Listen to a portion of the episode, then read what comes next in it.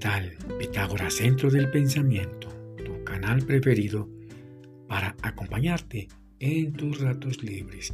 Recuerda en degustar una rica y caliente taza de café. Qué buen aroma.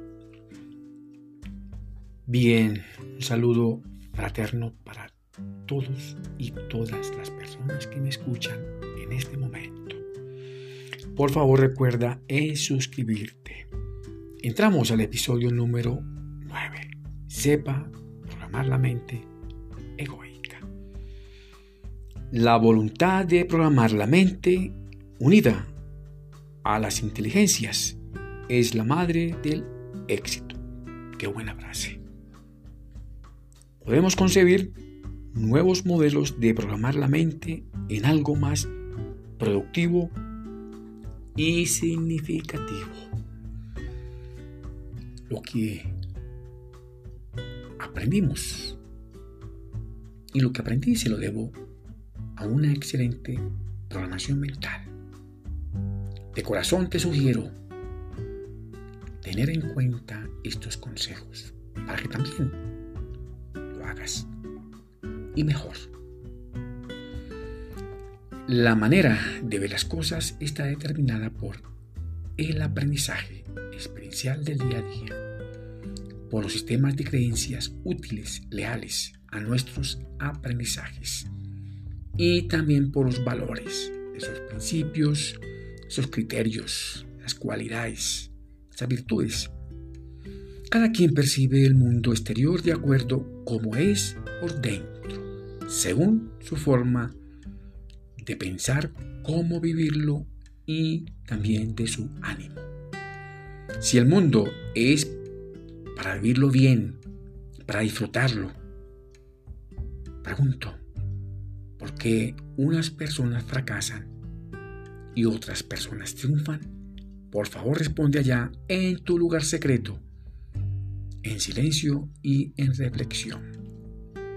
Los mecanismos estructurales de la mente egoica pueden realizar sus propios cambios, o sea, automodificarse de manera inteligente.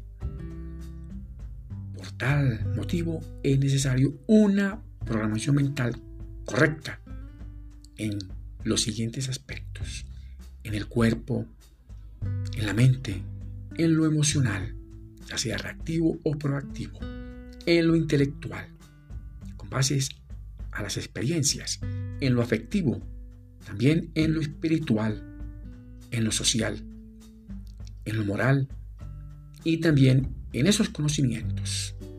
Alcanzar la cima del éxito es condición para cambiar ya. El cerebro necesita de un cuarto de segundo para percibir miles de características de un objeto. La clave es la selección de datos valiosos para que puedas tener éxito en tu programación mental. El miedo, el fracaso y también esa frustración fueron los mecanismos reactivos que frenaron poco a poco los procesos de desarrollo en mi parte humana, también mental. Fueron lentos los pasos para lograr ciertas metas. Fuimos acechados y perseguidos de manera dura por la ignorancia. Un factor reactivo que nos ponía en peldaños muy bajos dentro del aprendizaje experiencial. Desconocíamos programas flexibles que sensibilizaran nuestros organismos, nuestra parte humana interior, también exterior, a través de un método eficaz como lo es una programación mental, fundamentada por funcionamientos de nuestro sistema nervioso central, también de nuestra estructura cerebral, conforme a su plasticidad y flexibilidad. Nuestra misión, pese a aquellas circunstancias y condiciones precarias de esa educación tradicional para esos tiempos, era continuar No había más opciones. Perder la oportunidad de modificar mi mente y también de una excelente mediación con los profesores. Qué bueno. Te deseo muchos éxitos para ti, tu familia y tus amigos. Que mi Dios el Grande los bendiga y los proteja. Nos vemos en el próximo episodio. Recuerda en suscribirte. Gracias